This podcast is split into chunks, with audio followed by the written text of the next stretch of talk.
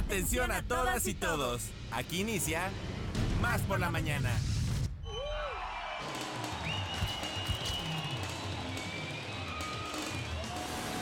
Más por la mañana. Un día como hoy, pero de 1965, el líder de la lucha por los derechos civiles de los afroamericanos, Malcolm X, es asesinado. En 1513 muere el Papa Julio II, también conocido como el Papa Guerrero o el Papa Terrible por la intensa actividad política y militar de su pontificado. Y en 1903 nace la escritora Anaïs Nin.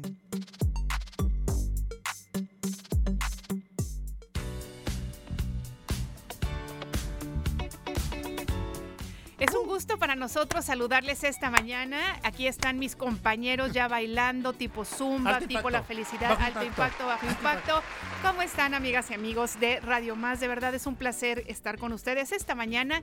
Pues ya estamos a martes y, y- y en el momento en el que empezamos el martes, la semana se va pero como de rayo. Así es que aprovechemos, recuerden siempre agradecer, estar siempre conscientes de que tenemos esta vida y que solamente tenemos una, así es que hagamos siempre lo mejor que podamos para nosotros, nosotras y también para nuestra comunidad.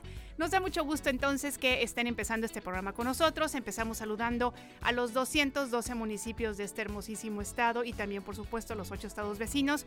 Tenemos la certeza de que en algunos de ellos nos escuchan, por ejemplo, en el estado de Puebla. Claro que tenemos sí. este ya presencia allá y esperemos que también en Irán algunos y otros. Jocelyn. Exactamente, así es que por favor comuníquense con nosotros. Queremos saber si nos están escuchando y hasta dónde llega este programa con este par de locos que tienen el día de hoy y todos estos días en Más por la Mañana. Teléfonos en, camina, en cabina, perdón, 2288 42 35 07 y 08 y también el WhatsApp 2288 42 35 07. Perfecto. Y bueno, pues eh, no queda más que decirle las redes sociales que tenemos en este espacio para todos ustedes en Facebook, Twitter, Instagram y TikTok.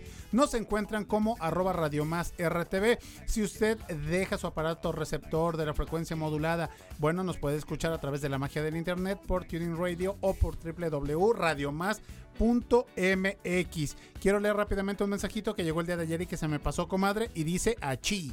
Buenos días, les escribe José Valdivia desde Mérida. Nuevamente un saludo muy afectuoso para ti, pibe, y para Ile. Gracias, de verdad mil gracias por su compañía. Son ustedes un incondicional compañero. Abrazos para todos. Pues muchísimas Ay, gracias. pues muchas A gracias. José, esto es resultado de todo el trabajo de la producción del y, equipo. y por ahí que nos guardemos albutes, qué cosa más maravillosa. Oigan, bueno, pues iniciamos este programa. Queremos decirles que somos Radio Más, Somos más por la mañana y así comenzamos. ¿Un cafecito? Un consejo, ¿Una idea? un contacto. ¿Una sorpresa? ¿Qué tal una respuesta? Estamos aquí para servirte. Como fuente de información, Como inspiración. como referencia Como puente para comunicarte con más personas. y como bocina para escuchar tu voz. Más por la mañana. La radio te sirve. Más por la mañana. Comenzamos. La entrevista.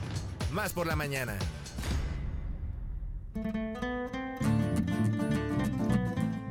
Venga, amiga, con esta guitarra flamenca te acompaño y le damos la bienvenida eh, oh, con este flamenquillo al a nuestro invitado vía telefónica. Estamos hablando del alcalde del pueblo mágico de Coatepec, Veracruz, Raimundo Andrade Rivera. Muy buenos días, gracias, alcalde, por haber tomado esta llamada.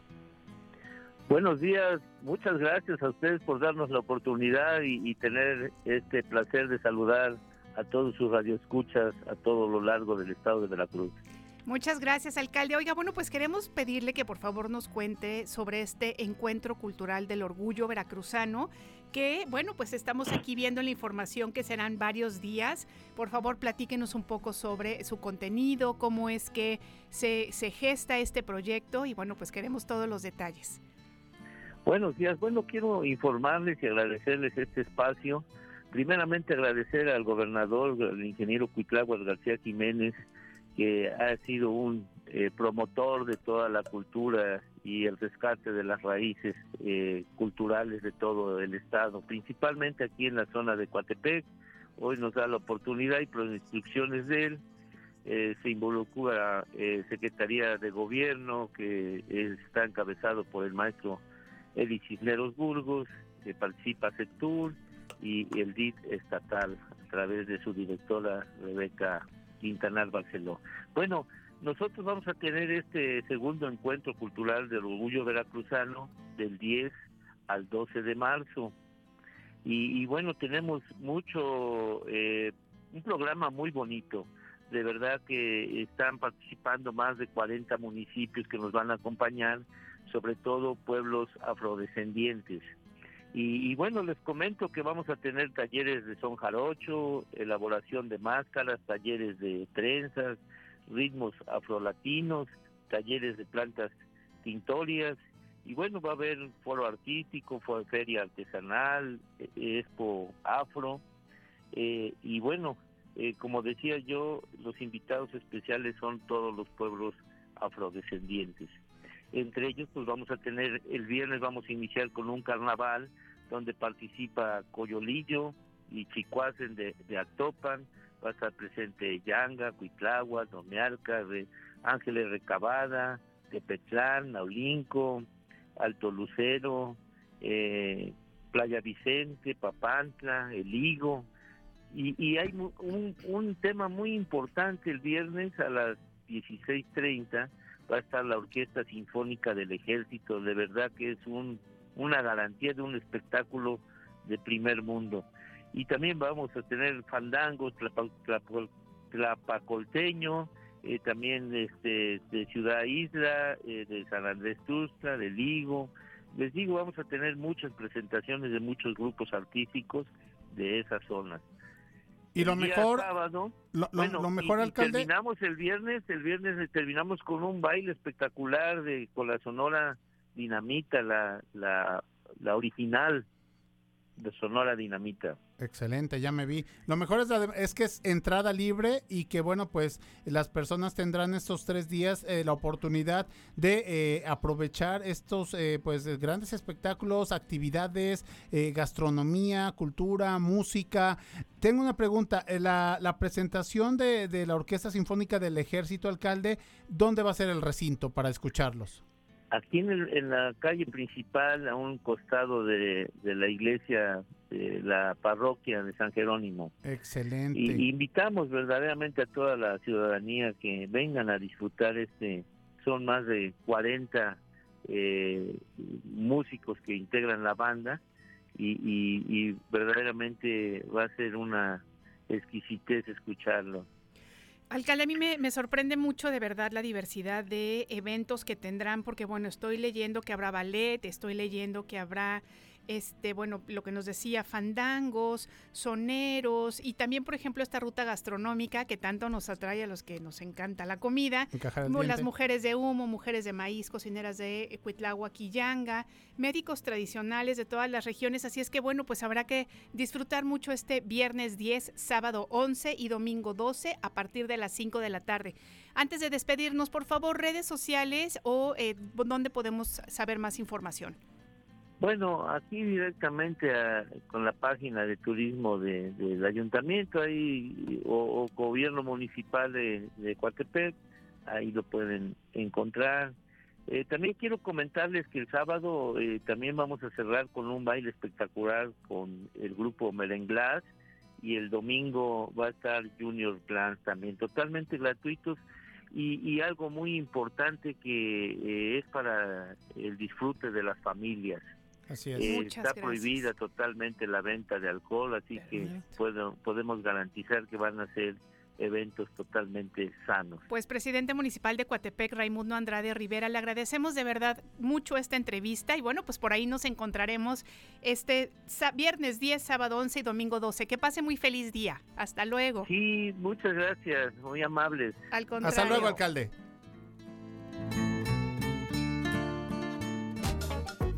¿Cuál es el mejor momento para tener salud en movimiento? Más por la mañana. Salud en movimiento con Nacho Reyes.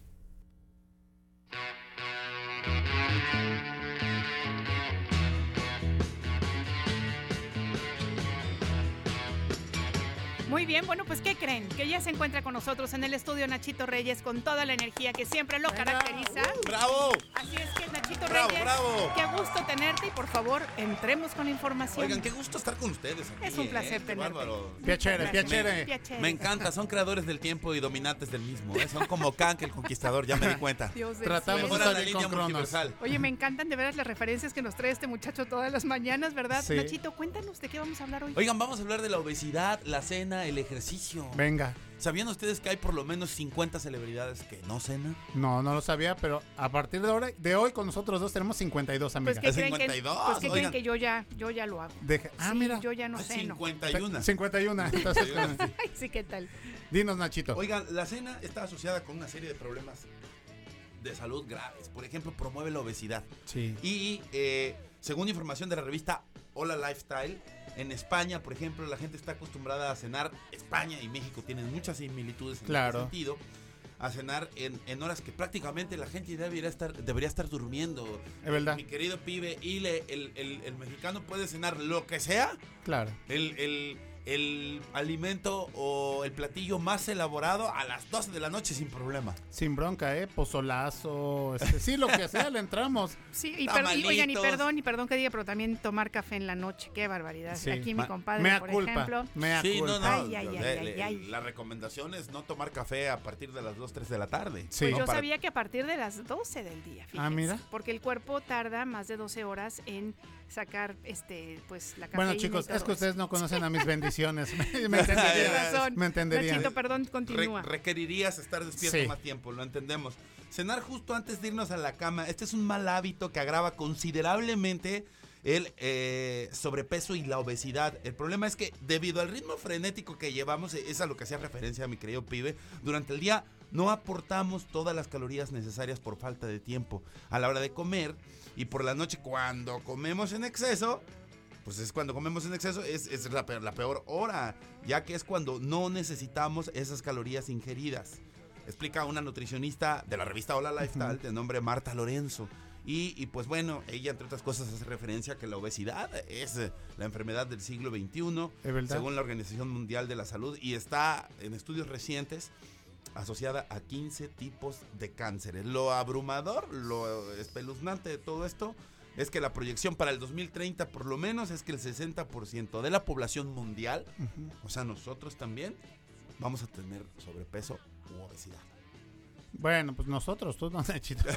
Tú estás bien fit, amigo. No, Pero sí, sí es de preocuparse, no hay que echarlo en saco roto, porque al menos un periodo vacacional sí subimos dos, tres kilitos, ¿no? Y según nosotros, no, pero ya te pones un pantalón y dices, acá, canijo, no me quedaba tan justito. Híjole, ¿qué El me está- botón ¿por qué me estás no viendo, miente. Alejandro No, Enríquez? no, no, no, no, amiga, Que porque... Después de mis vacaciones, la verdad es que también tengo que confesar que hay barbaridad, pero Sí. Pero fíjense, esto no significa que todos tengamos que ir hacia la obesidad No, si empezamos a tener buenos hábitos, buenos hábitos de, de vida. En general, por- no nada más por- de alimentación, sino de vida. Claro, ¿por qué, por qué recargamos tanto en la cena? Regularmente, y, y como lo decía el artículo de la revista Hola Lifestyle, eh, en el día no tenemos la oportunidad de comer a plenitud o de agregar todos los platillos o manjares que nos gustan por la falta de tiempo y en la noche es cuando, ahora sí, pídete unos taquitos, una hamburguesa, papitas a la francés, lo que sea, ¿no?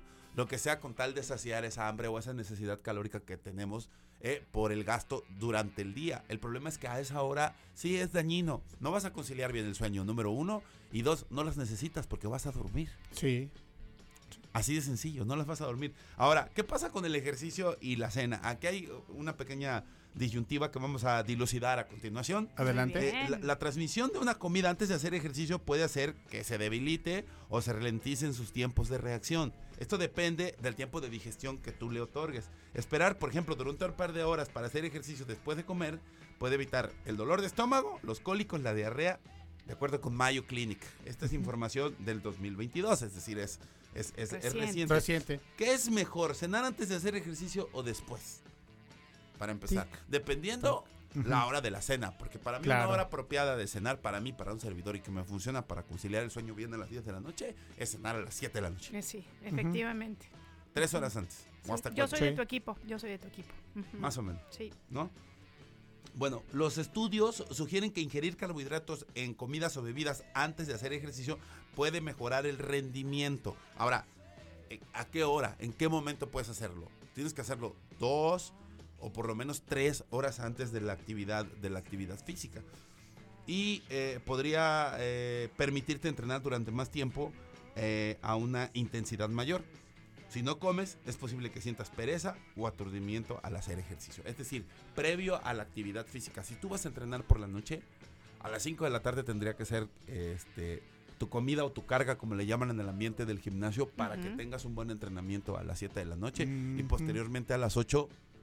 Eh, no precisamente una, una cena, es, es ahí donde entra la confusión, pero por supuesto Una que puedes- colación. puedes tomar algo ligero. Sí. Yo saben, por ejemplo, qué es lo que hago en las noches, que ya no ceno, o sea, ya no, ya no, ya no como pan, ya no, ya no como enfrijoladas o cosas así, por ejemplo, que mis hijos se devoran. Sí. Yo lo que hago es que me tomo un vaso de kéfir, ¿no? Que es esta leche fermentada y eso, pues, es finalmente sigue siendo proteína, pero es algo Claro. mucho más Yo te, benéfico. yo te iba a decir ¿no? cuando, cuando iba con, con Ronnie Cortés, este tomaba un- una proteína eh, con agua, no con leche, con agua, pu, pu, pu, y con eso me iba a la cama y empecé a bajar de peso, te empiezas a sentir mucho mejor, lo que dice Nachito, no hay cólicos, no hay una sobrecarga, no te esponjas, entonces te sientes muy muy bien. Claro, y además, finalmente, no estás haciendo una digestión pesada que no permite que tengas un, des- un descanso de calidad y profundo. Exacto. Nachito, yo tengo una pregunta, no sé si ya lo hablamos en algún momento, pero hay como también esta controversia de eh, qué horario es el indicado o hasta qué horario en las noches se debe hacer ejercicio.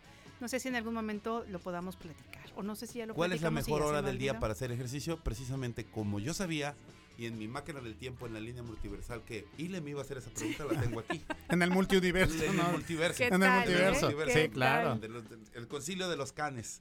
Bueno, eh, ¿cuál es la mejor hora del día para hacer hora del día para hacer ejercicio? Es una gran pregunta que todo el mundo se hace, ¿no? Porque buscarías, si es que te lo permite la rutina, pues eh, eh, alinear todo para precisamente tener disponible ese par de horas, ¿no?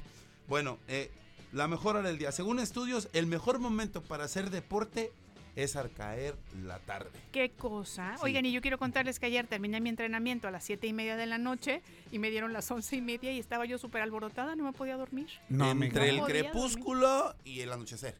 Fíjate. ¿no? Este, esa es la mejor hora del día. ¿Qué será? ¿6, 7 de la noche? Más o menos. Más o menos. La hora de Muay Thai, de siete. 5, 7 de la noche.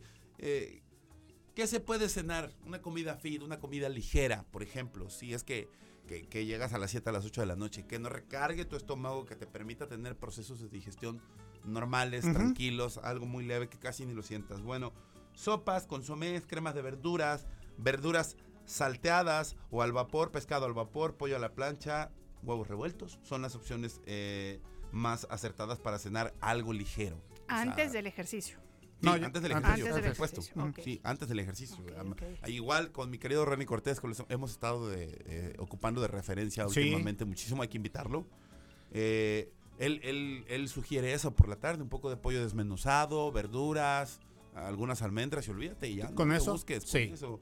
Eh, para las cenas recomendadas, eh, lo mejor, por ejemplo, para las cenas recomendamos basar los platos en alimentos vegetales, pues son los más ligeros, su alto contenido de fibra nos ayuda a la digestión, lo que decía Sile, y pues los purés de verdura con la proteína adecuada pueden ser muy buenas opciones. Son nutritivas, bajas en calorías y ayudan a saciar el apetito. La verdad es que no es nada complejo. No, la verdad es que No, no. es un poquito de fuerza de voluntad, de disciplina. Cambiar y de- hábitos, y- ¿no? Exactamente, hábitos, disciplina. Y de ahí vamos a empezar, pa, pa, pa, pa, pa.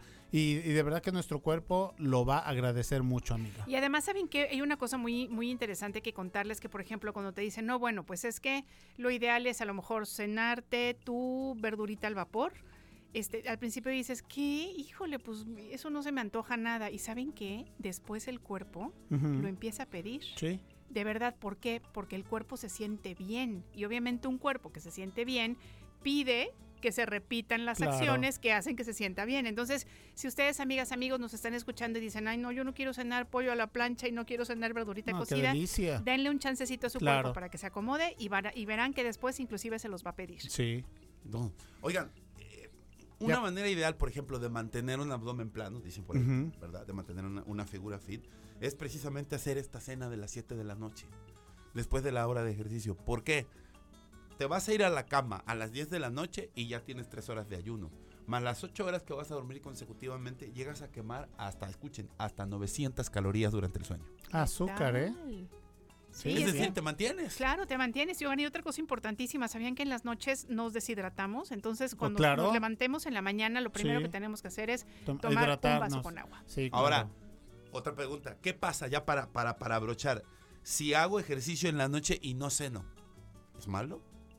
Yo bueno, digo que no. La, la conclusión fue que el ejercicio nocturno no afecta negativamente el sueño, sino al contrario. Si realizas un entrenamiento cardiovascular o un trabajo de fuerza muy intenso, Así es. tus pulsaciones se elevarán y segregarás adrenalina. Claro. Fíjese usted, a Sí, lo mejor amiga. yo segregué de más y por Es- eso no me podía dormir. Eso, barrerle a los perros y lavar trastes, que es la misma rutina. Y mira, caes como cuenta como. Claro Sí, por amigo. Digo, supuesto barrer que a los sí. perros mientras tienes este, a tus hijos alrededor cuenta Sí, como sí, adrenalina. sí. Nachito, entonces, a ver, jamón. nada más para estar seguros, es cenar y hacer ejercicio Así es. Y que el ejercicio sea entre 6 y 7 de la tarde, ¿no? Estaremos terminando por ahí de las 7 de la tarde. De las 7 de la tarde, de 6 a Ok, 7 de la de tarde. 6 a 7 de la tu última tarde. comida a las 5 de la tarde y Ok. posteriormente al llegar a, la al llegar a casa no es necesario que no ingieras ningún alimento, Ajá. sino algo muy muy ligero, algo muy Perfecto. ligero, puede ser un juguito Nos de queda claro. Un, un- un juguito, algún snack muy ligero para que para que no te acuestes con el estómago to- totalmente vacío, pero no una cena cargada, esa es la recomendación. Nachito Reyes, muchas gracias por estar como siempre enseñándonos y ayudándonos, boy. ¿no? Oye, y ayudándonos Sí. a, a tener mejores hábitos. Gracias, chicos, Nachito. Los quiero mucho. Piacere. De verdad, de verdad que están arrasando como Talía. Eso. Son una bola de nieve que sigue creciendo y que nadie va a poder Efecto bola detener. de nieve. De eso se trata, Todo amigo. se debe a ustedes los colaboradores. colaboradores Aquí de te 10. esperamos la siguiente semana. Oiga, muchísimas gracias. ¿Ya tengo mi Gracias, lugar aquí asegurado? Claro, Sí, por supuesto. Desde luego, ya se Mañanero, ganó. eso no importa. ¿eh? Oigan, abrazo y un besote muy grande para mi amada Victoria Melgarejo, que seguramente va a escuchar este mensaje más tarde, porque no sé si ahorita esté durmiendo, pero ya debe estar en sus actividades eh, del día. Cotidianas. Que la- Excelente. Que, Para la llevo aquí en el, que, que la llevo aquí en el corazón. Eso, Eso. es todo. Y qué corazón. Así. Qué gran corazón. se quieren. Muchas gracias, Nachito. Nosotros continuamos. Esto es más por la mañana. Batalla de rolas. Línea telefónica en cabina. 2288-423508. Y 2288-423507. O mándanos un WhatsApp. Al 2288-423507. Que comience la batalla de rolas.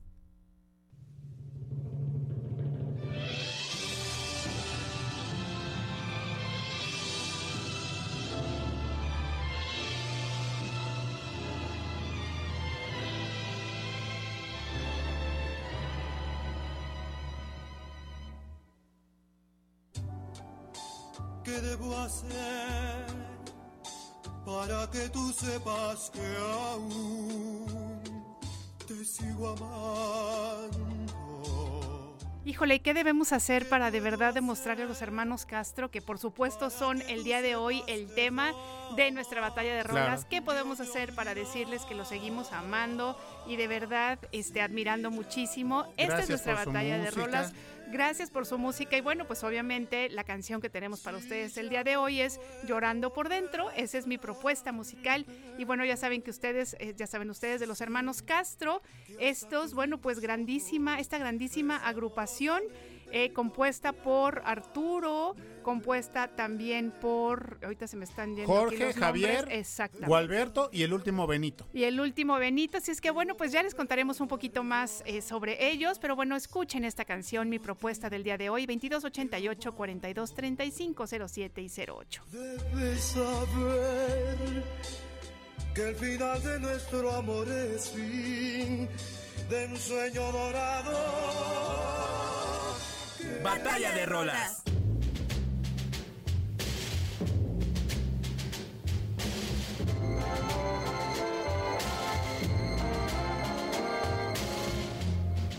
Cada vez que estoy a solas. Bueno, pues esta propuesta para todos ustedes es la canción, ya lo saben ustedes, de los hermanos Castro, Yo sin ti, este tema musical de 1966. Hoy vamos a escuchar a los Castro o a los Castro, que eh, la agrupación como tal, amigos, se genera, surge en 1940.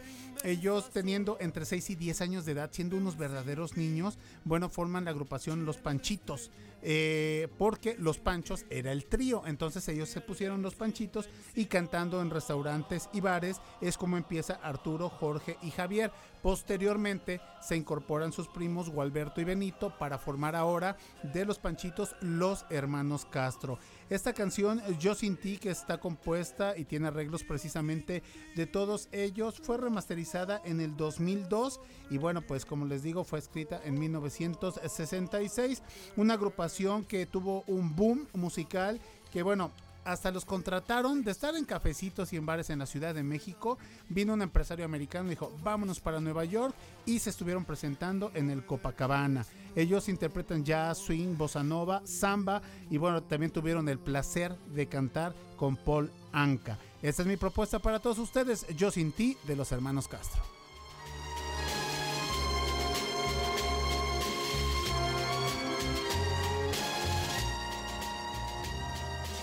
¿Qué puedo hacer para que tú sepas que jamás? Oiga, qué contexto histórico de la familia Castro y de los hermanos Castro. Híjole, brutales y ustedes, nos ¿eh? falta mucho por contar, mira, rapidísimo. Fíjate que los hermanos Castro fueron admirados nada más, simple y sencillamente por Frank Sinatra. ¿Sí? Díganos su voto, por favor. Nachito No, Reyes. Ya con esto, ¿me puedo quedar con las dos rolas 50, 50, Se 50? puede usted quedar. Es sí. que están Es brutales es compositores demás por la Punto mañana 50, más la producción y todo eso. Yo también los veo en Nueva York pronto, ¿eh? Muy bien, Ah, perfecto. muy bien, muchas gracias. pronto, conduciendo desde Central Park. Perfecto, Nachito. Bueno, pues recuerden, amigos, amigas, 2288 42 35 07 para que nos manden un WhatsApp y nos digan con qué canción se quedan de los maravillosísimos hermanos Castro. Hacemos una pausa y regresamos.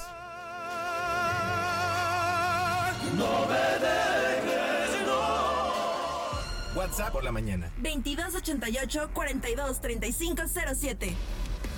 WhatsAppea con nosotros. WhatsApp en cabina. Más por la mañana. Sentido común con sentido del humor. Más por la mañana. En un momento regresamos. ¿Cuándo te sientes más al tiro? Con más energía, más claridad. Mm, más por la mañana. Estamos de vuelta. entrevista. Más por la mañana. Muy bien.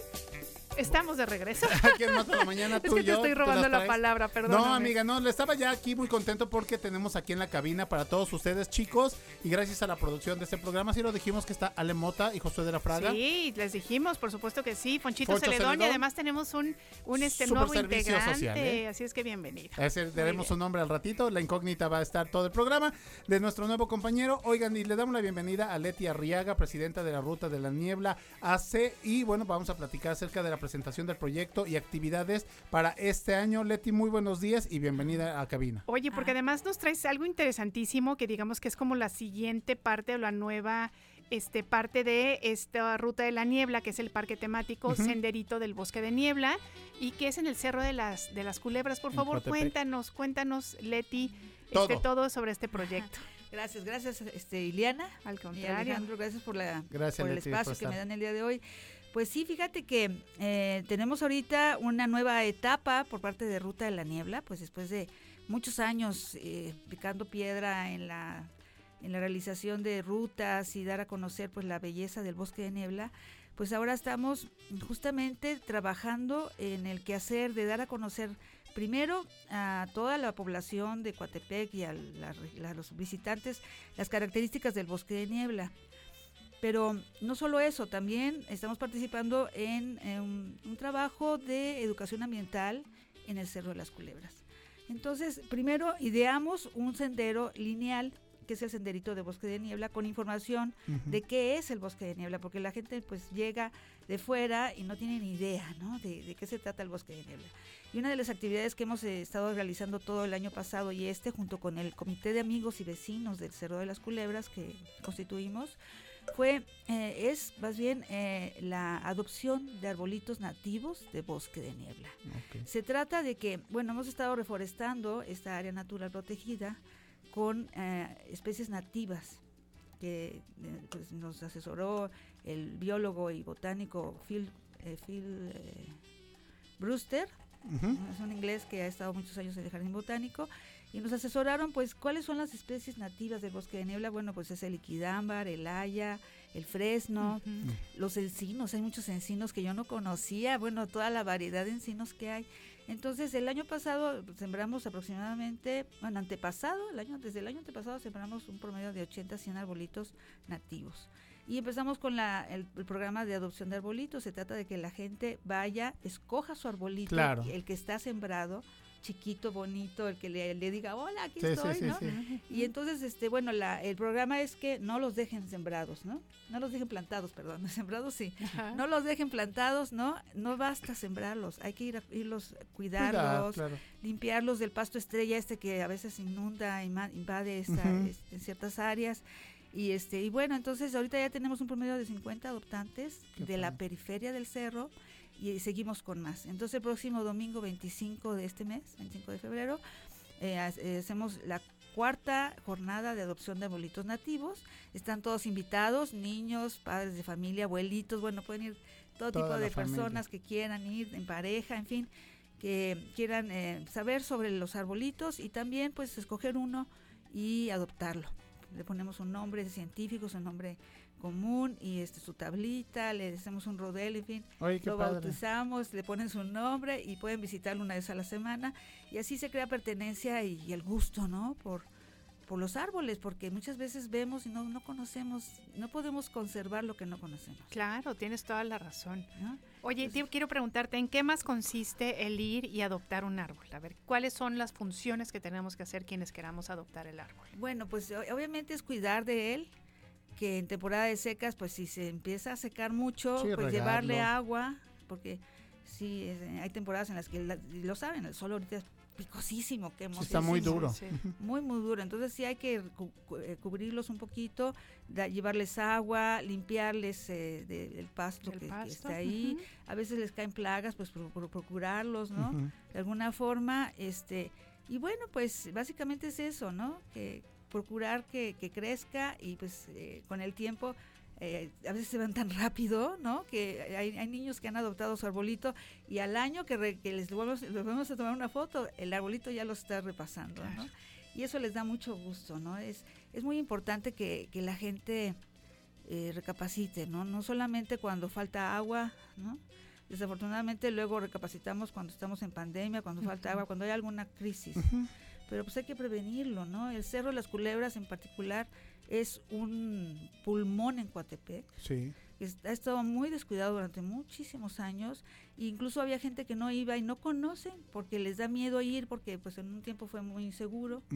Entonces ahorita con la actividad que estamos haciendo como parque temático especializado en la educación ambiental también hemos estado haciendo actividades de observación de aves. Tenemos también talleres de observación de aves para niños que les daremos a conocer más adelante Qué padre. y también ahorita estamos haciendo eh, la creación de la primera eh, composta, eh, que en un futuro será comunitaria, pero ahorita será como una parcela demostrativa de una serie de parcelas que vamos a realizar para la educación ambiental, para que los niños, las escuelas tengan un anexo al aire libre, ¿no? Con la naturaleza. Sí, sí, sí, sí, sí, perfecto. Hace mucha falta eso, ¿no? Oye, Leti, pues ya mira, el tiempo nos está Ay, ganando. sí. Rápidamente, redes sociales o alguna otra información que nos quieras compartir para que las personas sepan. Por supuesto, bueno, un detalle que, que estamos organizando ya como el Comité de Amigos y Vecinos del Cerro de las Culebras y Ruta de la Niebla AC, estamos programando un festival de la biodiversidad para el 19, 20 y 21 de mayo. Todavía hay tiempo.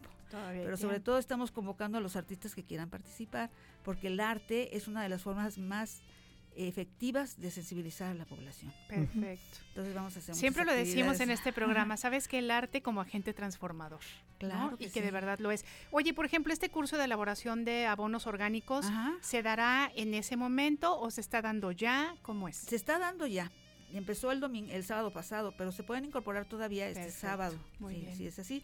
Y también estamos por programar un curso de plantas medicinales, Qué tanto su propagación como su uso. Entonces, los que estén Perfecto. interesados, junto con un CADER, que es un aliado ahorita, nos están apoyando muy- mucho, mucho la unidad este, de capacitación rural. Realmente es un trabajo lo que hacen hermoso. Y estamos aquí nosotros para difundir justamente. Muchísimas bueno. gracias, Leti. Pues Leti Arriaga nos encanta que esté siempre con nosotros. Ella es presidenta de la Ruta de la Niebla y no saben de veras qué mujer tan trabajadora, todo el Sí. tiempo con proyectos. Ya sabes que siempre estos micrófonos Ajá. están abiertos para ti. gracias. Y bueno, pues deseamos mucho éxito y que por ahí. Ay, Facebook, claro. rápido, sí, por favor. perdón, supuesto, perdón. Facebook. Sí, pueden encontrar la información en la página web www.rutasdeveracruz.com.mx y en el- la página de Facebook de Ruta de la Niebla ACE y de eh, Cerro de las Culebras. Excelente. Muchas gracias, Leti, por estar con nosotros. Igualmente. Nosotros continuamos. Efemé- efemérides musicales. Con, Em- con Emiliano Fernández. El más por la por la mañana. 21 de febrero. El 21 de febrero el cantante, actor y bailarín estadounidense Elvis Presley entra por primera vez en el número de las listas más vendidas con el sencillo Heartbreak Hotel. Aunque de autoría por parte de Thomas Durban y Mace Boren Axton, Elvis solo es coautor, pues en realidad no participó en la composición. Muere Peter Tork, músico y actor estadounidense, bajista y teclista de la banda de rock Monkeys a los 77 años. Muere la cantante Cleotha Staples, aquella que sería miembro del grupo musical conocido como The Staples Singers en Chicago. Línea telefónica en cabina. 2288-423508. Y 2288-423507. 2288-423508. Y 2288-423507. Teléfonos de más. Por la mañana. Más por Veracruz. La información de Veracruz. La información de los veracruzanos. Con Humaro García. porque somos mezcla de raíces y costumbres. De ahí surge lo que es el carnaval. Coyolillo es el pueblo donde surgen el carnaval. Emprendedores generacionales. Nosotros somos también la tercera generación, nuestros mismos quesos, pero con producción con leche de búfala. Investigación y resultados. Tomando capacitaciones, fuimos investigando cómo era toda la producción del café. Tomando riesgos para avanzar. A prueba y error, los chocolates son de mis propias recetas. Amor al arte y la creatividad. Tenía yo 16 años, ya estaba yo en un taller y ya sé yo jaranas, requintos, guitarras, en fin. Más por la mañana y más por Veracruz. Va saliendo la guitarra, la jarana y el cajón. Va saliendo la guitarra, la jarana y el cajón. Con el y la...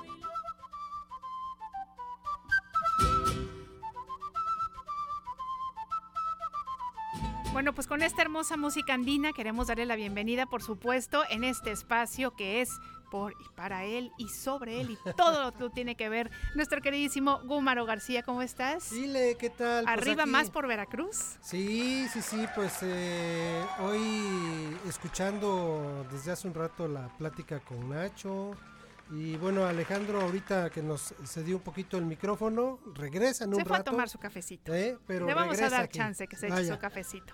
Este, sabemos que no, de repente no le podemos eh, suplir en toda la energía que trae siempre Ale, ¿eh? porque de veras que inyecta. Oye, pero de eso se trata, ¿no? Diversidad, algunos momentos de mucha energía, otros de paz y tranquilidad, da- inclusive de recogimiento. Así es. Claro que sí. Y tan diverso es el mundo que aquí en Jalapa hay un grupo que cumple 45 años de estar promoviendo, impulsando, convocando a la música andina, a la música latinoamericana.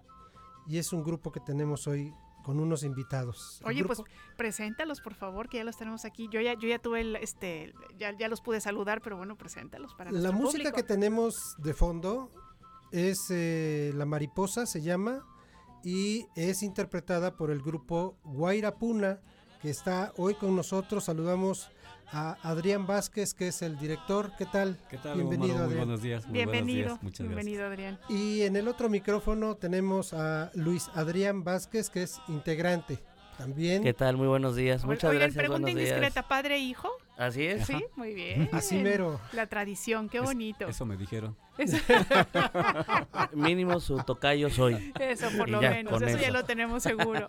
muy bien. Pero hasta la voz se parece, Sí, ¿no? sí, sí, por supuesto. Bueno, Sí, sí, pues eh, 45 años, Adrián, Luis, platíquenos del el grupo Guairapuna. Sí, Gumaro, bueno, eh, primer, primer eh, punto, muchísimas gracias por la invitación, por el espacio y por dejarnos eh, invitar a la gente a estos 45 años que vamos a, cumplir con la agrupación que en su inicio se llamó Punaitaki. Somos eh, personas todas de aquí de Jalapa que iniciamos con este movimiento hace este tiempo y pues que realmente había pocos grupos aquí en la ciudad. Éramos como tres grupos los que iniciamos. Después ya al expander y al crecer eh, a través de los años, pues hubo muchos muchachos que se interesaron y empezaron a, formar sus pequeños grupos aquí en Jalapa. eh, que iniciaron, se desarrollaron, desaparecieron, algunos por ser estudiantes de humanidades regularmente o de alguna facultad, pero pues ya al cumplir su, su ciclo en la universidad, pues tuvieron que emigrar a buscar nuevos horizontes. Y nosotros pues nos quedamos aquí en Jalapa con los compañeros y iniciamos este movimiento con pues, eh, ¿qué te podría decir? Instrumentos pues muy naturales de aquí de, de México, ¿no? El charango para nosotros era algo nuevo, algo inesperado. Las quenas, las zampoñas, el bombo. Eran instrumentos que íbamos descubriendo poco a poco porque anteriormente pues solo lo escuchabas en discos LP o cassettes. Así es. Hoy día pues ya tenemos la magia del internet y los tutoriales y, y ya te llegan y puedes importar y comprar instrumentos en línea ahora. Entonces pues ya este para nosotros al, al inicio fue un poco difícil. Contamos con el apoyo de uno de los grupos importantes de aquí de Jalapa en su momento de la música andina que fue el grupo Canto de América, con el maestro Domitilo Morales y con este uno de ellos fue eh, de los integrantes el que nos vendió aquellas zampoñas y quenas con las que empezamos nosotros y nos ayudaban con la afinación del charango porque ni sabíamos cómo se iba a afinar, cómo, cómo, cómo se tocaban las pisadas. y fue algo nuevo para todos jóvenes en aquel tiempo. Yo tendría 14 años aproximadamente y el, creo que el mayor tendría como 22 años. Éramos unos chamacos que iniciamos y que pues bueno, nos gustó esta corriente musical y, y ahora ya, en un abrir y cerrar de ojos 45 años. Sí, y, y bueno, Luis Adrián, que está también aquí con nosotros, este, sin duda que la influencia del padre, seguramente los ensayos y todo esto te mueve a participar también. Totalmente. eh, eh, el ambiente en casa siempre fue de música, Ajá. de todo tipo, siempre música latinoamericana, música de arpa, música de quenas, música- siempre fue ese, ese ambiente en casa. Principalmente, y le soy muy, soy muy sincera, a mí no me gustaba. Incluso eh, llegaba al punto en que ya nos chocaba escuchar todos los días música andina. Pero curiosamente empezamos a escuchar un grupo boliviano, el cual tuvimos la oportunidad de ir por el, como por el 2004, irlo a ver a Ciudad de México. Y ahí fue para mí la chispa donde ya me interesó a mí tocar. ¿Por qué? Porque se me hizo curioso que un japonés viniera tocando el charango. Y dije, si un cuate que está del otro lado del mundo está tocando instrumentos latinoamericanos, ¿por, ¿Por qué, qué yo yo no? Que lo Claro. tengo más cerquita y soy más accesible. Claro. Ahí fue la chispa donde en su momento mi hermano tenía, creo que yo, yo tenía 13, 14 años, mi hermano tenía como 9. Tuvimos la oportunidad de comprar el primer DVD que tuvimos en casa inc- y fue el pretexto para comprar el aparato de DVD también, donde como dice ahora mi papá, ya tuvimos más facilidades. Ese disco traía todos los este karaokes de los instrumentos, de la música, de las flautas y los fuimos aprendiendo. En ese tiempo como yo iba muy bien en la escuela, me pidieron que dejara de ir un año porque ya iba yo muy bien en la escuela. Entonces tuve mi año sabático ¿Qué tal, eh? Tuve mi año sabático y me puse a estudiar música andina porque me dijeron, no, síguele, porque tu papá también. Entonces, este, tuve esa oportunidad de un año, eh, me pude palpar bien de la música andina y ya fue que empezamos a integrar el grupo con ellos. Posteriormente, no, no como Guairapuna ni como Punaitaki. Estuvimos en otro grupo, también por lamentablemente eh, desidias, envidias y egos que siempre lamentablemente hay en la música, este, pues nos separamos y fue que empezamos de nueva cuenta con el proyecto de Guairapuna. No, empezamos con Punaitaki de nueva cuenta. Se retomó Punaitaki, yo creo que unos ocho años. Después, lamentablemente, hubo otra situación en la que nos separamos. El- pues, realmente nada más fue uno de los integrantes el que se separó. Y ya fue que nosotros seguimos con la corriente de Guairapuna desde hace 14 años. Oigan, ¿puedo preguntar qué significa Guairapuna? Sí, Guairapuna significa el viento de los Andes. Mm, qué bonito. Sí, es eh, la parte alta lo- donde sopla. Y Punaitaki, me adelanto, Punaitaki es el canto del, de la puna. La puna son las partes altas de los Andes, que le nombran. Muy bien. Pues, eh, ¿quiénes integran actualmente cuántos elementos eh, conforman Guairapuna? Eh? Bueno, Guairapuna somos seis, seis somos siete participantes. eh, hay uno que a veces sí nos apoya. Tenemos este al maestro Laurencio Quiroz en la primera quena, el maestro Antonio Muñoz en la segunda quena y Zampoñas. En el charango tenemos al maestro Roberto Fernández. eh, en el bombo está el profesor eh, Alfredo Chávez, Luis Adrián Vázquez en lo que es el bajo y el ronroco y un servidor en el charango.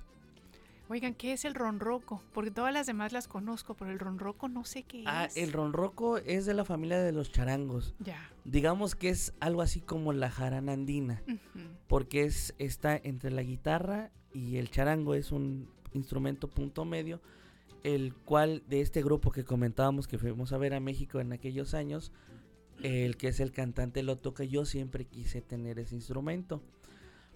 Entonces lo- logré tenerlo. Posteriormente, como dice mi papá, eh, cuando Guairapuna requirió este o, a ampliar el repertorio, tuve que cambiar yo de instrumento al bajo eléctrico, pero ahorita también luego tenemos el apoyo del maestro José Luis Malgarejo, el cual le mando un saludo porque le dije que nos escuchara hoy.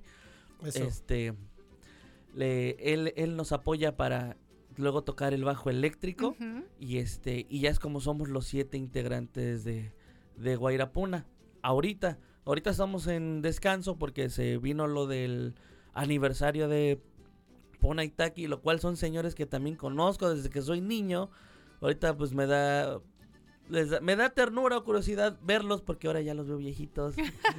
Lo primero los Pero veía con toda la grandotes. experiencia, Ah, ¿eh? sí, Más claro. respeto, muchacho. Claro, claro. No, no, en el mejor Desde sentido de la palabra, porque Claro, los veo, los, los conocí chicos y ahorita ya los veo de la misma estatura y digo, bueno, yo ahorita que están yendo los ensayos, pues este voy a apoyarlos este esta ocasión en el bajo también.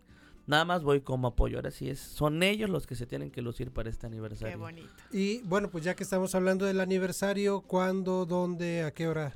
Sí, este, bueno, este eh, aniversario lo vamos a, a celebrar nosotros el día 5 de marzo, que va a ser en el Teatro JJ Herrera y en el Andador de Miguel eh, Palacios. Miguel Palacios, sin número, o es muy, muy, muy conocido el teatro, va a ser en el centro de la ciudad a partir de las 12 del día.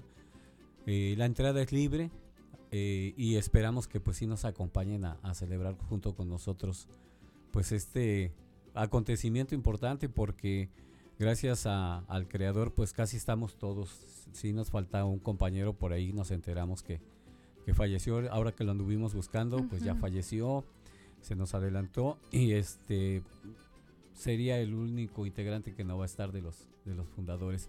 Pero sí este pues por ahí los espera- esperamos el día 5 de marzo JJ Herrera a las 12 del día entrada libre Y tienen un grupo invitado, ¿no? tenemos a, viene el grupo Sutillay de Coscomatepec, son unos jóvenes también que están eh, muy fuertes, son aparte de que son jóvenes tienen también demasiada experiencia dentro de lo que es la música andina, eh, también han pisado buenos escenarios y bueno, fuimos eh, a verlos, a escucharlos, a verlos y hacerles la invitación y aceptaron, ellos vienen también con nosotros. Muy bien, muy bien. Pues ya saben, domingo 5 de marzo, marzo.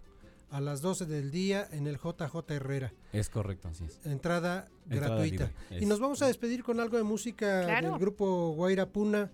Esto, si no lo puedes presentar, Adrián, es eh, Claro este que tema. sí. Este tema es eh, el tincum, que se le llama. Es, eh, es un ritmo muy tradicional en las fiestas eh, patronales de, de Bolivia. Y es un ritmo muy pegajoso, muy bonito y con una letra muy, muy, muy aceptable. Muy bien. Por último, redes sociales. Eh, Guaira Puna Oficial, ahí estamos. Perfecto. Sí. Muy bien. Pues muchas gracias. Vamos con la música. Gracias por haber venido. Muchas gracias. Muchas gracias, Gu. No hay de qué.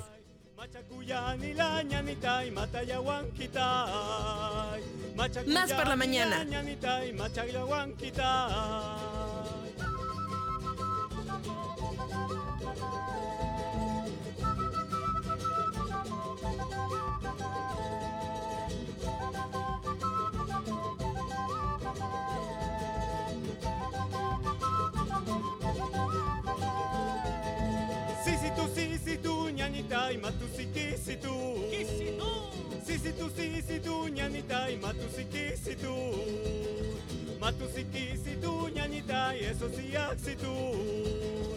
Matusiki situ ñanitai esosiak situ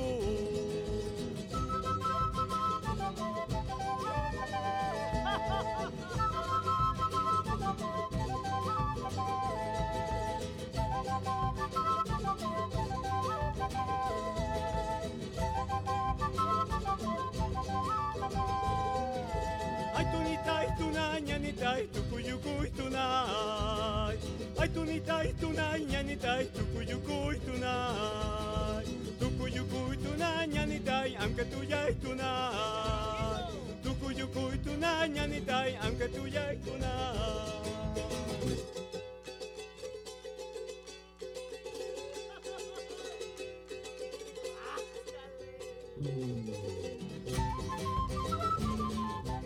Batalla de rolas.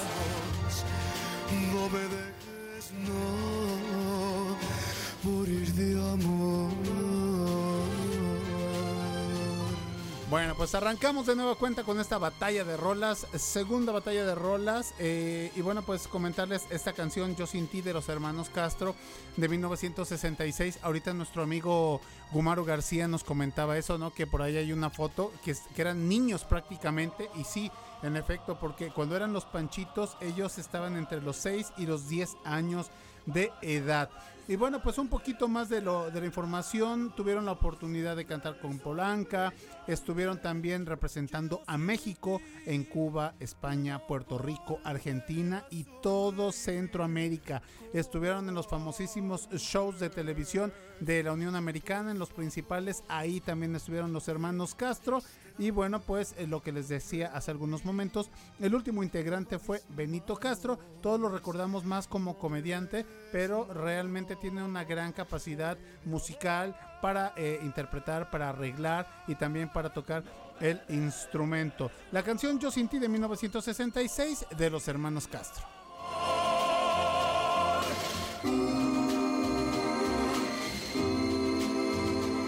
Batalla de rolas.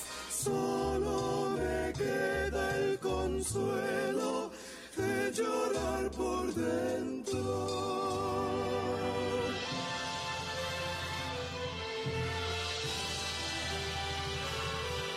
Bueno, pues la versión que yo les traigo el día de hoy, bueno, pues es la original de los hermanos Castro, Llorando por Dentro, pero bueno, pues recordarán que esta canción compuesta por justamente Arturo Castro ha tenido diferentes versiones, una de ellas ha sido Cristian Castro y otra de mis versiones favoritas es la de Francisco Céspedes. No se Pancho pueden ustedes Céspedes. imaginar de verdad qué feeling le echa No, Pancho hombre. Céspedes a esta canción.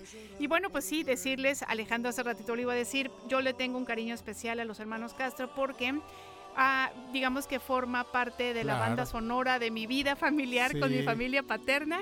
Así es que bueno, pues los hermanos Castro para todos ustedes, en mi caso ya les decía, llorando por dentro, 2288 423507 para que se comuniquen con nosotros y voten por favor.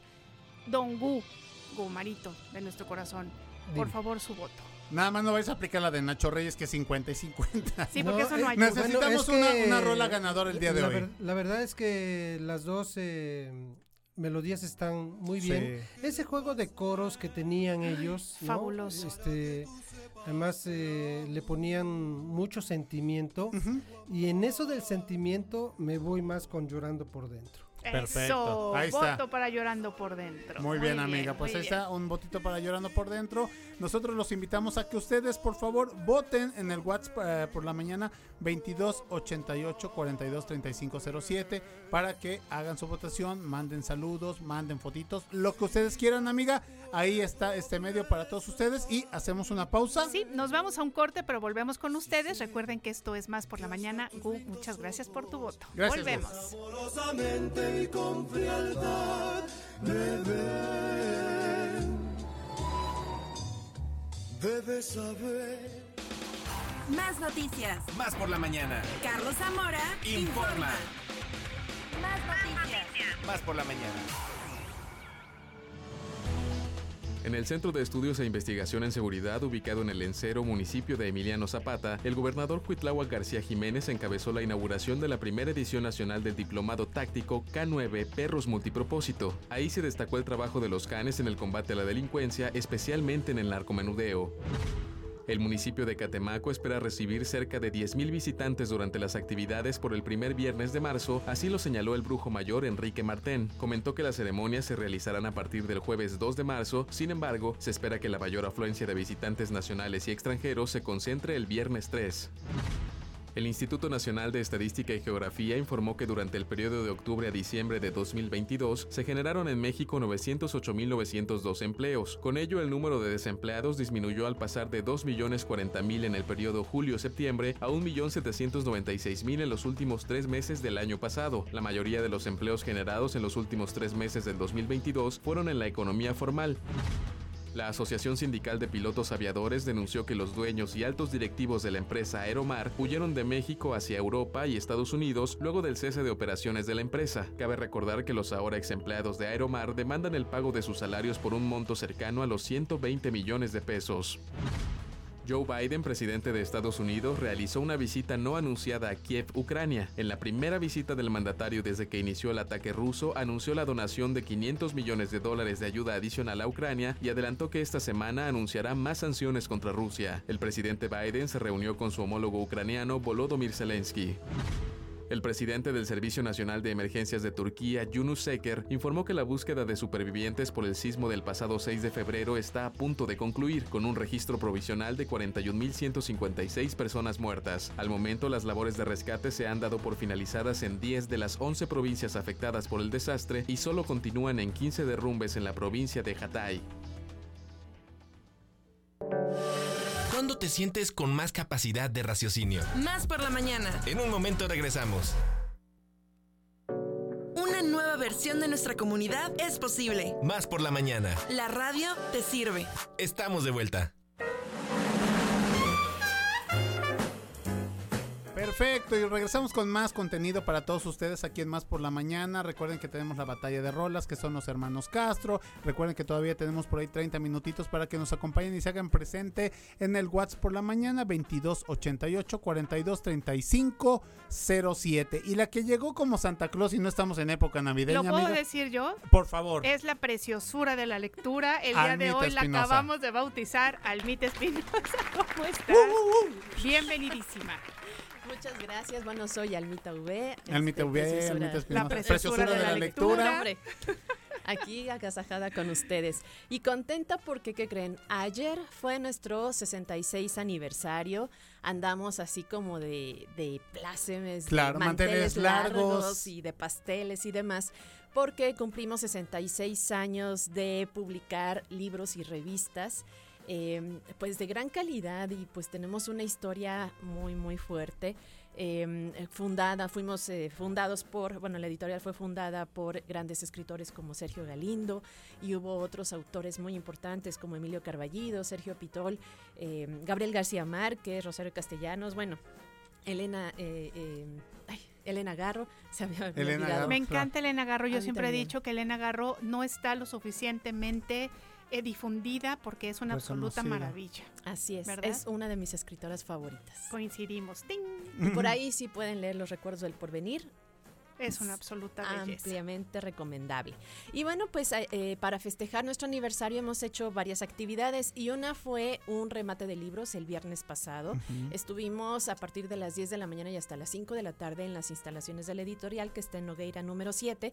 Ahí estuvimos rematando libros desde 10 hasta 100 pesos. Y eh, pues esta mañana les traje unos regalitos. Este, ya veremos cómo, se- cómo se dan.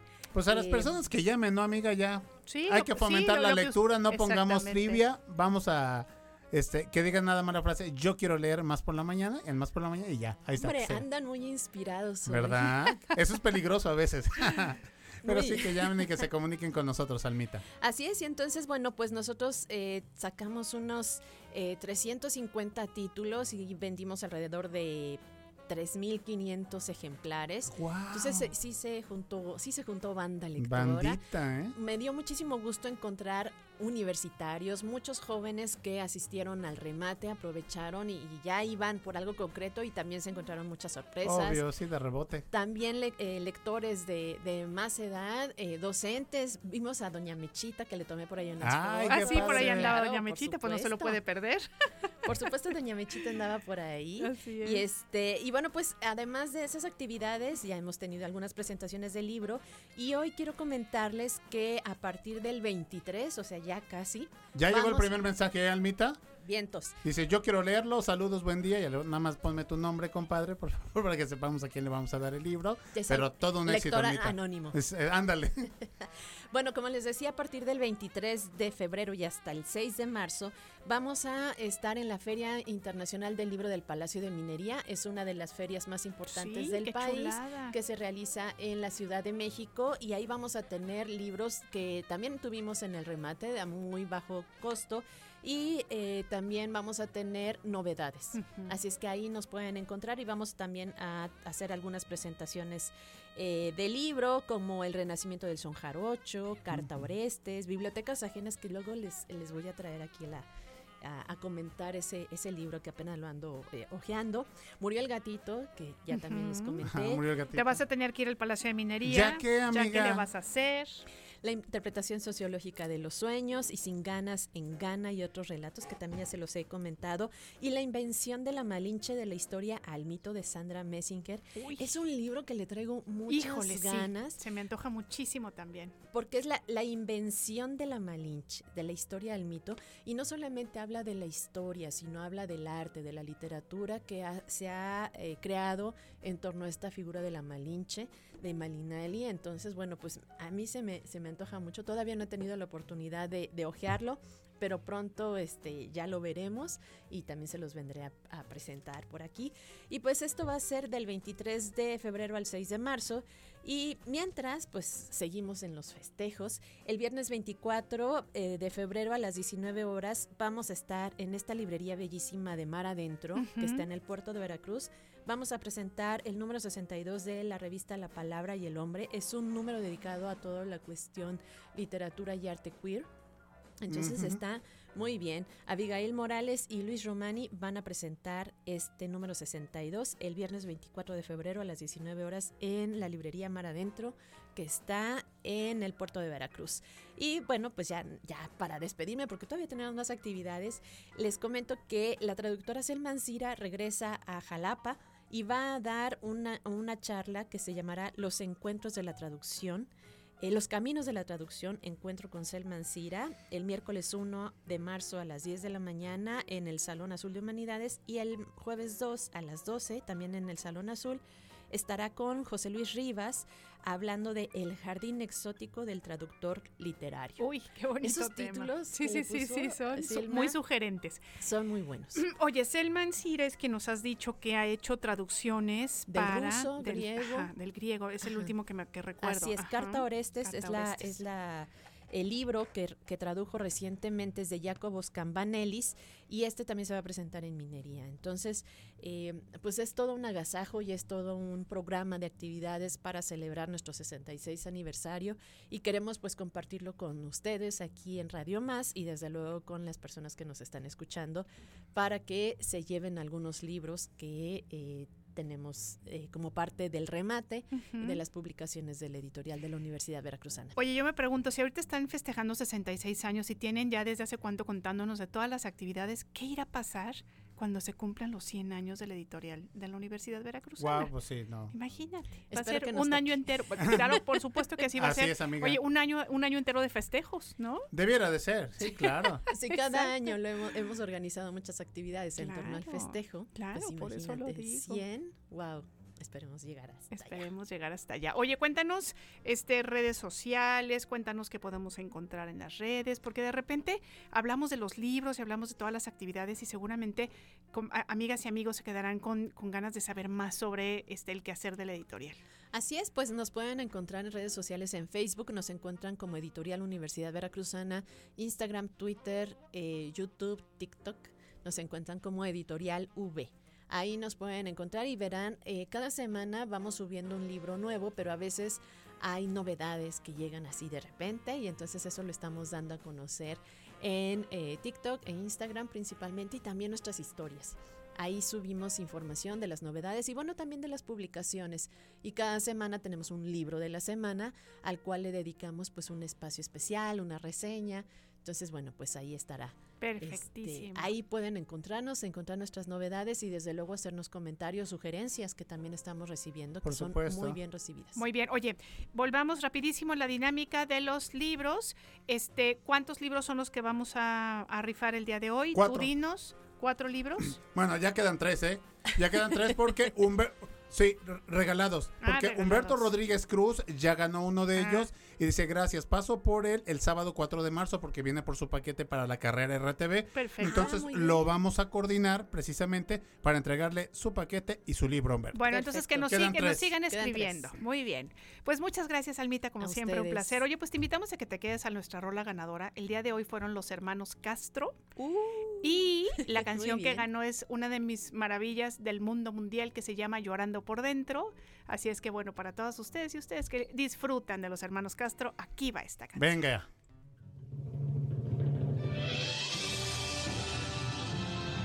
Más por la mañana.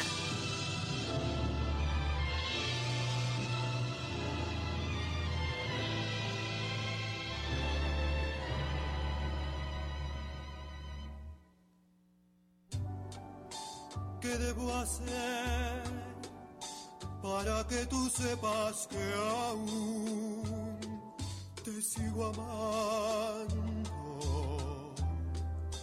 ¿Qué puedo hacer para que tú sepas que jamás yo te olvidaré? Si ya no puedo tenerte si ya no puedo besarte, si sé que hasta tus lindos ojos desamorosamente y con frialdad me ven, debes saber que no volveré a amar jamás como a ti he amado. Debes saber que el final de nuestro amor es fin de un sueño dorado. ¿Qué debo hacer, vida mía? No hay solución, no la encuentro. Solo me queda el consuelo de llorar por dentro.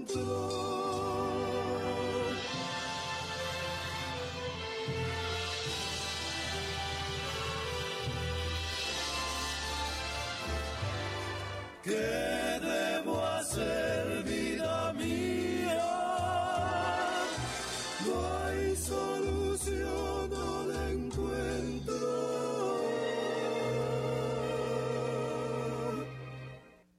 Solo me queda el consuelo de llorar por dentro.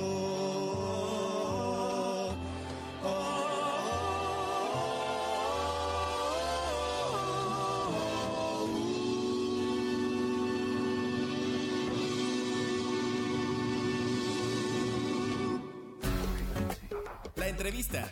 Con Carla Sánchez. Más por la mañana. La entrevista. Con Carla Sánchez. Más por la mañana.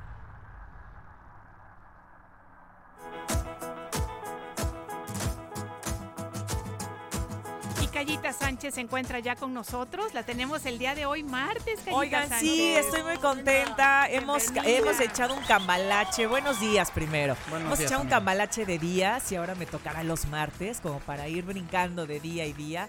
Los martes voy a tener el placer de estar eh, con ustedes, de acompañarnos también en casa, en el automóvil, donde quiera que nos estén sintonizando, en el, en el teléfono, a donde quiera que lleguemos. Eh, con el clic que le damos a cualquier botón, ahí estamos. 20 a través centavos de, de, Radio Más. internet. Sí, No, media barrita que- de media señal. Que tanto es tantito. Exacto. Oigan, pues el día de hoy vamos a hablar, eh, iniciando el año siempre eh, nos damos cuenta de que en muchas casas de repente regalan perritos, regalan gatitos y siempre es como el regalito ideal y todo. Todo es muy bonito, todo es precioso, todo es divino, todo y de repente no tengo tiempo de cuidarlo, ya no puedo con la, la familia y la mascota y entonces Que el pues, es alimento es muy caro. que el alimento es muy Que caro, ya que me di que- cuenta que que, no no es puede- muñeco y se hace pipí popó. Exactamente. Ándale, sí, y que, que las también vacunas. las vacunitas y que me salen muy caro, es como si tuviéramos otro ser en la familia, exacto. ¿no? Bueno, en fin.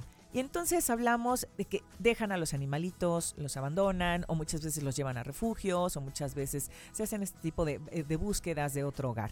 Hablamos de la adopción responsable y el día de hoy me da mucho gusto recibir en este espacio de Más por la Mañana del Refugio Cuatro Patitas a mi amiga Elia Sánchez, a quien saludo, y mi querida Elia, tú que eres altruista y además amante de los animalitos y cuidadora también Oye, responsable. Y además colaboradora de Radio Más. y colaboradora de Radio mucho. Más. Sí, mi querida Elia, Elia, ¿cómo ¿cómo, estás? Estás? Hola, buen día. Fíjate el Muchas recibimiento gracias, que tenemos aquí en casa, vaya. Con todo nuestro corazón te damos la bienvenida, Elia. Oye, Elia, Muchas sab- gracias. sabemos el trabajo que es eh, de repente tener la responsabilidad de un, de un albergue, de un hogar, eh, como se llama el tuyo, Cuatro Patitas, pero sobre todo hoy hablaremos de la adopción responsable. Cuéntanos un poquito por qué es importante tener este tipo de adopción responsable.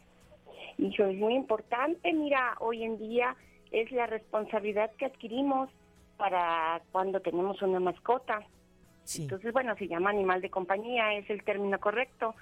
Entonces, hay perros y gatos en situación de calle y en algún momento alguien muy bien, así de corazón, lo quiere adoptar. Y entonces le empieza a cambiar su vida.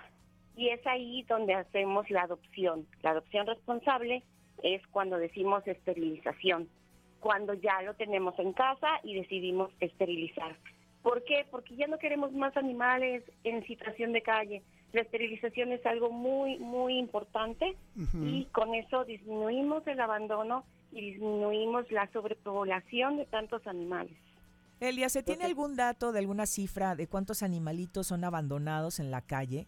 Mm, No, no hay nada certero, pero México ocupa el tercer lugar a nivel este Latinoamérica. Qué triste.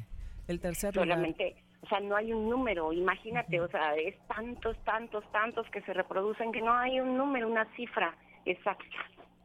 Eh, Elia, hablando de esta adopción responsable y tú que eres eh, y quien, quien das como esta primera eh, presentación de los, de los animalitos de compañía, eh, ¿se pide algo en específico? ¿Tú les das seguimiento cuando alguien va y adopta? Porque a lo mejor es muy fácil, ay, sí, yo quiero adoptar y al ratito ya no sabes si sí se quedó la mascotita ahí, bueno, el animalito de Claro. compañía. ¿Tú qué, qué seguimiento das para una adopción responsable? Sí, mira, este, cuando se da una adopción se piden documentos, INE, comprobante de domicilio y algunas compañeras utilizan un contrato, un convenio de adopción. Bueno, se obliga de alguna manera, este, pues que se cumpla, ¿no? De que lo cuiden, de que lo vacunen, de que, bueno, de hecho nosotros siempre damos el- los animales esterilizados. Ya. O sea, ya se van así. Entonces, bueno, pues ya, ¿no? De que hay que pasearlo, todo, todo un requisito, ¿no? Pero en, en sí es INE, comprobante de domicilio, seguimiento y esterilización en caso de ser bebés. Entonces, eh, el seguimiento sí, sí se sigue, no sé, algunos meses. Cuando ves que de, de- de verdad lo cuidan y eso, dejas de darlo. O sea, ya, definitivamente, ¿no? Pero cuando no, híjole, es un estrés que no te imaginas. Nos esconden los animales, nos esconden, o sea, no sabes, de verdad nosotras sufrimos mucho porque al final es un convenio y nosotras solamente, la al menos está el reglamento de salud animal en caso de maltrato, pero en otros municipios no lo hay. Entonces, sí, entre- empiezas así como que, bueno, está mi convenio, pero a veces pues, no lo cumplen, ¿no? Claro. Y tenemos que trabajar mucho en estar yendo a las casas, ver si de verdad, porque esos animales han sufrido, ¿no? Y pues no queremos que regresen a la calle, ¿no? Claro, sobre todo Sí ha pasado, Sí. perdón, No, no, sí te escuchamos. sí ha pasado, o sea, a mí en menor grado ya, cada vez como que vas aprendiendo un poco más. Pero sí hay compañeras que me han hablado y sabes que Elia, pues, híjole, no sabemos qué hacer, ya no nos abre la puerta, ya no nos contestan. Sí, es, es complicado. Es complicado, pero también es un apoyo que debemos de hacer como sociedad, como personas que somos responsables de repente con nuestros gatitos o con nuestros perritos o nuestras, ma- eh, nuestros animalitos de compañía en casa que se vuelven parte de nuestra familia. Elia, ¿de qué manera se puede apoyar al refugio Cuatro Patitas? ¿Qué es lo que piden? ¿Qué es lo que hacen? Porque hay que ser, hay que hacer hincapié que es altruista el, el tema del trabajo que hace Elia con este te- con el tipo de adopción responsable y con el seguimiento que haces con todos los perritos y gatitos. Actualmente, ¿cuántos animalitos tienen? Híjole, no, hombre. tengo muchísimas. Tengo 90, amigas, tengo 90. 90. Y tengo más gatos que perros.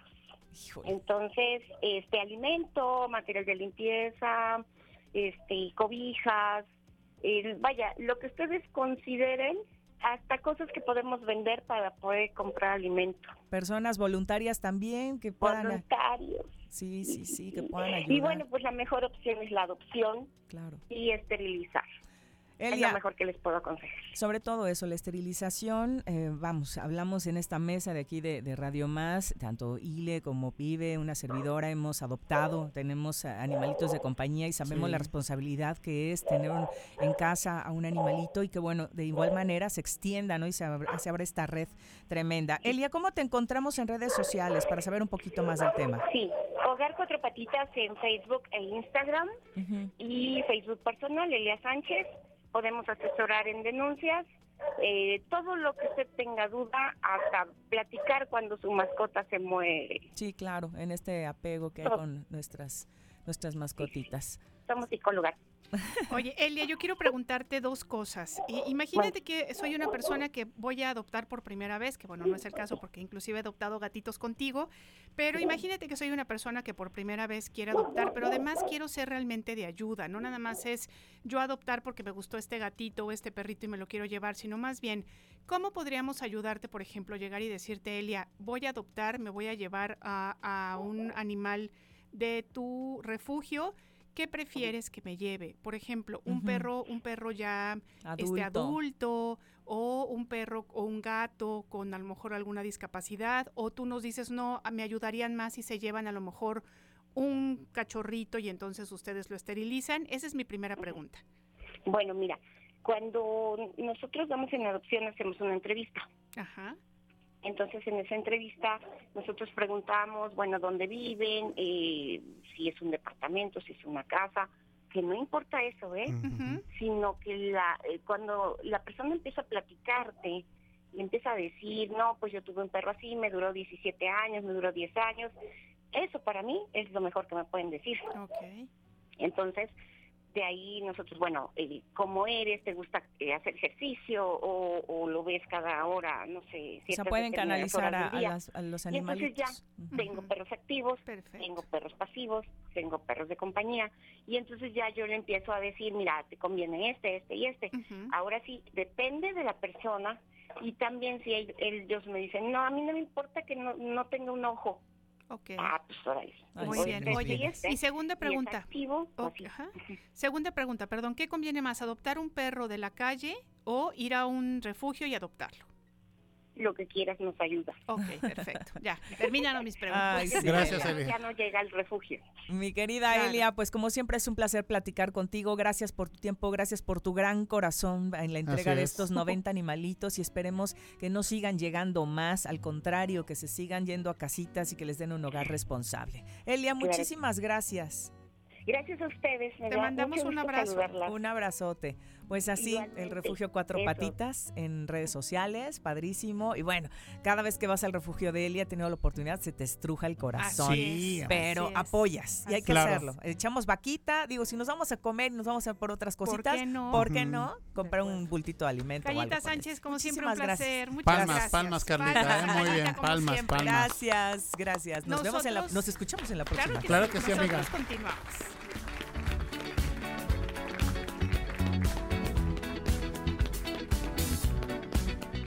Bueno, pues ya eh, colorín colorado, este programa se ha acabado, amiga. Es, es tiempo de ir despidiendo, pero Primero recordarle a todas las personas que el día de ayer arrancamos con los cabineos en Radio Más. Todos los días de 11 a 12 de la mañana estará lunes Josué de la Fraga. Martes, a excepción de hoy porque hay un programa especial, Alex Pibe Enríquez. Miércoles Jessica Collins. Jueves está Víctor Brujo Mortera. Y el viernes estará Emiliano Fernández de 11 a 12. Y después, bueno, por la tarde, mezclas duras todos los días con Víctor Brujo Mortera. Así es que les deseamos mucho éxito en estos nuevos espacios en Radio Más y nosotros, bueno, nos despedimos porque fíjense con esta canción de Nina Simone. El 21 de febrero nace Nina Simone. Ella eh, es originaria de Tryon, Estados Unidos. Nació este 21 de febrero del año de 1933 como Eunice Kathleen Wayman. Y bueno, pues ese es su nombre real y la, la conocen también como High Priestess of Soul, que sería como la alta este ¿Diosa? diosa, ajá, Ajá, diosa ser, del pues, soul. ajá, más o menos del soul. Y bueno, pues eh, vamos a escuchar el tema, el que vamos a escuchar a continuación, se llama y ya lo perdí, ya me perdí. Aquí. Feeling, good, feeling, good. Nos vamos a despedir con Feeling Good este día. No sé, Alex, si quieres agregar algo. Pues nada más agradecer con la sacerdotisa del soul. la sacerdotisa la del soul. Oigan, chicos, agradecerle a la producción, como todos los días, a José de la Fraga, a Alemota. La verdad que hacen una gran chamba y aquí nos apoyan. A nuestros colaboradores, ahorita está Carlita, a nuestro máster, a Servicio Social, a todas las personas que hacen posible este, este espacio. Muchísimas gracias. Oigan, y bueno, un mensajazo, un mensajazo que a mí me, me llena mucho de gusto. Dice mi papá, escuché el programa. Lo mejor fue la música de los hermanos Castro. Los escuché varias veces en vivo. Tocaron cuando yo salí de la prepa. Qué Entonces, bonito, ahí están los papás, amiga. Muy bien, pues muchos saludos, por supuesto, para usted. Y bueno, nos despedimos. Gracias por acompañarnos el día de hoy. Feeling y nos good. esperamos el día de mañana. Y justamente nos vamos con Feeling Good. Birds flying high, you know how I feel. Sun in the sky, you know how I feel. Breeze drifting on by, you know how I feel. It's a new dawn, it's a new day. It's a new life for me, yeah. It's a new dawn, it's a new day. New life for me. Ooh, ooh, ooh. And I'm feeling good.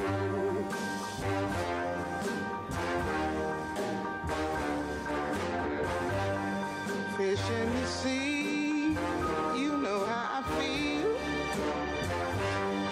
River running free,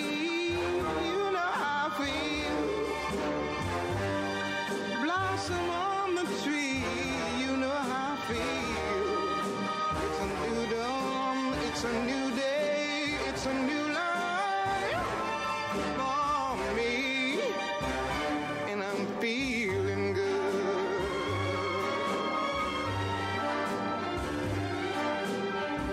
Dragonfly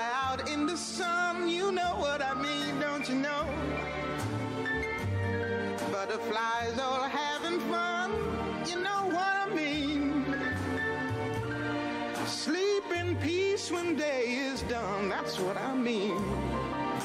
And this old